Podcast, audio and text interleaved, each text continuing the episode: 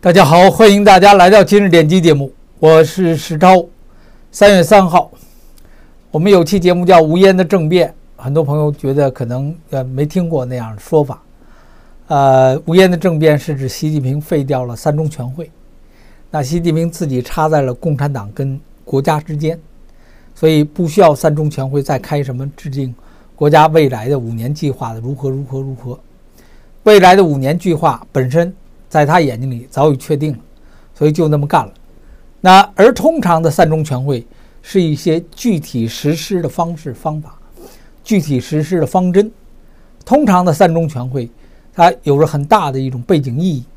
那习近平这一次完全废掉三中全会，没有黑不提白不提，所以他做法就跟他当初在接在这个持续不下台的做法是完全一样，一切都是黑不提白不提。那以这样的方式呢，就变成了革命了、变革了、革命了。这个共产党的领导，就是党和国家之间出现了一个习近平个人。你可以把它称为叫习主席，你可以把它叫做习总书记，你可以把它叫做习皇上，你叫他什么都可以。但是他的存在的本身，就是切割了党的领导机构与国家之间的这种啊。领相互领导的关键关系，那它那它的作用是什么？就是这个国家是习近平的啊！我看过很多政论的，因为在讨论三中全会的时候，没有任何人，几乎百分之九十九点九的人，有关政论评论的上都不太就想不通，为什么习近平要这么干？啊，当他想不通的时候，他确实也也就没有道理了，对不对？那三中全会最早。呃，比较出名的就是十一届三中全会的邓小平，啊，制定了改革开放的方针，所以他制定了一个具体的方针，那各省市可以具体去执行，那那个方针大的框架在那里，那习近平没有，习近平他的方针概念就是我个人的说了算，我个人告诉你应该怎么干就完了，那这里面的方针的概念，那邓小平的概念呢，同样由党的领导一切，对不对？因为他是党的三中全会，这个时候你看不到党的几中全会都已经没有意义，对国家没有意义了，只有习近平个人才拥有意义。所以在一月二十二二月二十九号吧，呃，中共政治局召开了会议，这就是我们看到的场面。中共政治局召开会议，呃，由习近平主持，习近平主持所有政治局会议的成员。呃，学习习近平思想，大家听起来很荒谬哈。我我个人觉得这是他，这是习近平过人之处。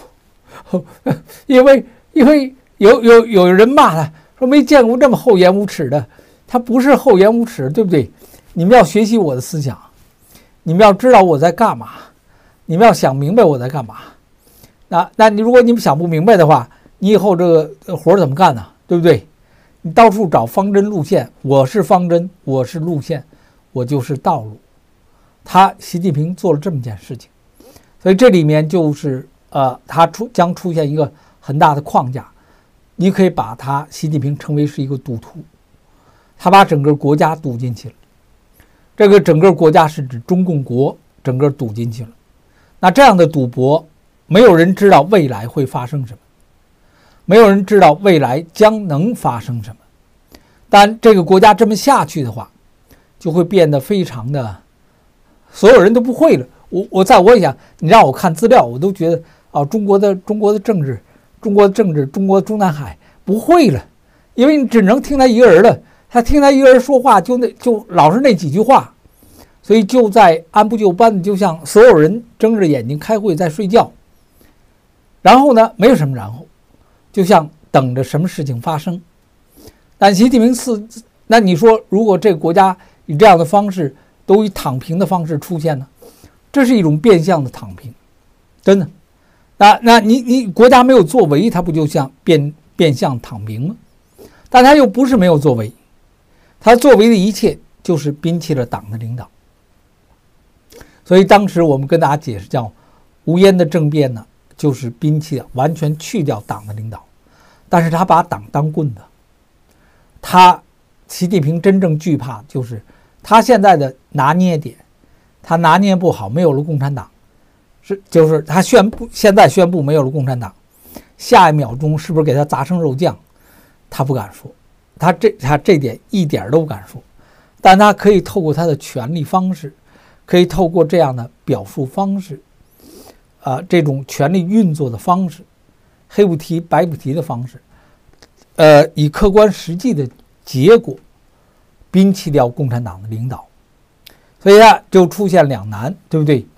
国家被党领导了，那而这个党呢，在他之下，那国家呢也在他之下，所以你想不好这是什么，所以共产党就成为了一个领导工具、镇压工具、领导工具、执行他路线方针的工具，那而不是核心。习近平是核心，共产党不是核心。所以，任何一个党员都可以随意被他以反腐的方式干掉。当这种情况下，有一个东西可以执行下去，就是反腐。他不在乎谁存在和谁不存在，他不在乎谁能力高低，他什么都不在乎，他只在乎整个监架结构的存在。那这个国家，那那就让大家看起来，那就肯定就完了，这个国家就完了。是的，所以终结是什么？没有人看到这个终结点，但习近平个人的做法，似乎他自己有着他心目中的终结点。我只能说，他似乎有着他心目中的终结点。可能这就是之前很多朋友说说涛哥，你老对习近平抱一点期待，他是一个很奇怪的做法。这不是一个这么大国家，以这样可以这么讲，以这样如此不负责任的态度、手法方式，以这么愚蠢的方式。去运作，而而这个运作的本身呢，它还可还可以让它这么运作，这是一个不能够通融的。台湾的失败，他与美国美国的这个 APEC 会议接洽的失败，这是有目共睹的。所以当失败之后，他回过头来，你现在可以看到，当初他想成功，如果现在的 APEC 如果现在的 APEC 会议。呃，如果拜登能够跟他有所妥协的话，如果在台湾大选当中赖清德输了的话，你看看今天在两会上他是什么？所以你那那就不真的不一样。所以应该讲致命的打击是来自于台湾选举啊，这是我坚信致命的打击是台湾选举，因为在美国的呃 APEC 会议上。多多少少呢，他不能完全控制，可是，在台湾选举上呢，他竭尽他的全力，所以拥有台湾就用他拥有他西式王朝，但台湾没有拿下，呃，总统，但是呢，他拿下了国会，对吧？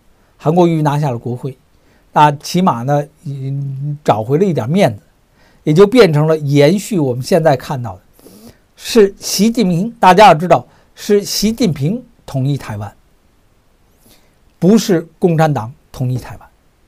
他要树立这么一个形象，所以在树立形象、给国家定位的时候，这就是一个充分的定位。这个国家是习近平，这个国共产党是习近平的工具。他切实去把它转变成这种工具的做法。那而今天的人们，大多政治评论的人们。不太习惯于这种，不太习惯。我我以为不太习惯，呃，因为确实理解不了。那理解不了的话，那他他就就就不知道该怎么评价了。那台湾呢，已经那样了，所以他呢也就这样，他就变成了我们今天看到的场面。习近平主持中共中央政治局会议，即将召呃给即将召开的两会定调，也为今年的政府工作报告指明方向。意思是说，习近平亲自主持政治局会议，反复强调要以习近平同志为核心的党中央，呃，坚持领导下，以习近平新时代的中国特色思想为指导。在过去几十年里，他说这是极其罕见，根本就没有过，对不对？就是这，这是一个以荒谬至极的手法，否定了共产党领导，取代了共产党领导，习近平。以极其荒谬的手法取代了共产党手这个领导的地位，跟国家之间的关系，那作为一般的人接受不了。他因为他他也会觉得我我他这这不是一个正常，这不是一个管理国家的方式，这不是一个正常运作的方式。所以他同样，大家要知道，不要以为他要把国家发展放在多么首要的位置上，没有。你看看香港，他把香港拿过来毁了就毁了，能救就救，救不了就算了。他他完全不在乎，他现在在乎的一切，就是习近平在中华民族的地位。真的，大家可能觉得这个有点太高了，没，他有这个东西。他现在这个看看节儿就在于，你看他强调共产党领导，他的看节儿就是他如何敢摆脱共产党领导，而稳住社会的层面，这是他真真真正正。那他的他可以摆脱的共产党领导做法，从他的接任的呃关键就是呃无论是总书记也好，无论是这个这个国家主席也好。他都是摆脱共产党做法。如果他加强共产党做法，我们当初跟大家解释过，他就应该去设立党主席。二十大他没有设立党主席，所以他叫摆脱共，但他害怕。他现在这是他最大的拿捏之处，摆脱不了共产党领导，习近平的习氏王朝永远有阴影。没有台湾，习习氏王朝永远。不能成为王朝，所以他就就就，他没成功嘛，天意不在那儿嘛，这是他梦寐以求的嘛，所以他他就我们现在看到这个场面呢，给我觉得就是在天意不接受他的背景之下，跟他从中作梗的背景之下，他感到了一种难言之难言之隐，但是他还在往前推，推推的客观结果就是没有了三中全会。那以后党的四中全会，党的五中全会，我我没有查过它具体的各个全会的本身的特征了，那它其实都没有意义了。它就它的概念就是取缔共产党对国家的领导的一切，但它最大的惧怕就是当共产党消失之后，他如何保证他的安危？他习近平现在说不好，所以这个这种情况下。使得这个国家不是在管理，习近平在夺国家的权利，夺夺掉国家的控制权，从共产党手中，这是他的整体过程。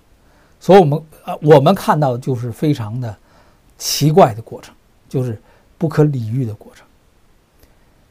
那好，这期节目就到这里，谢谢大家，再见。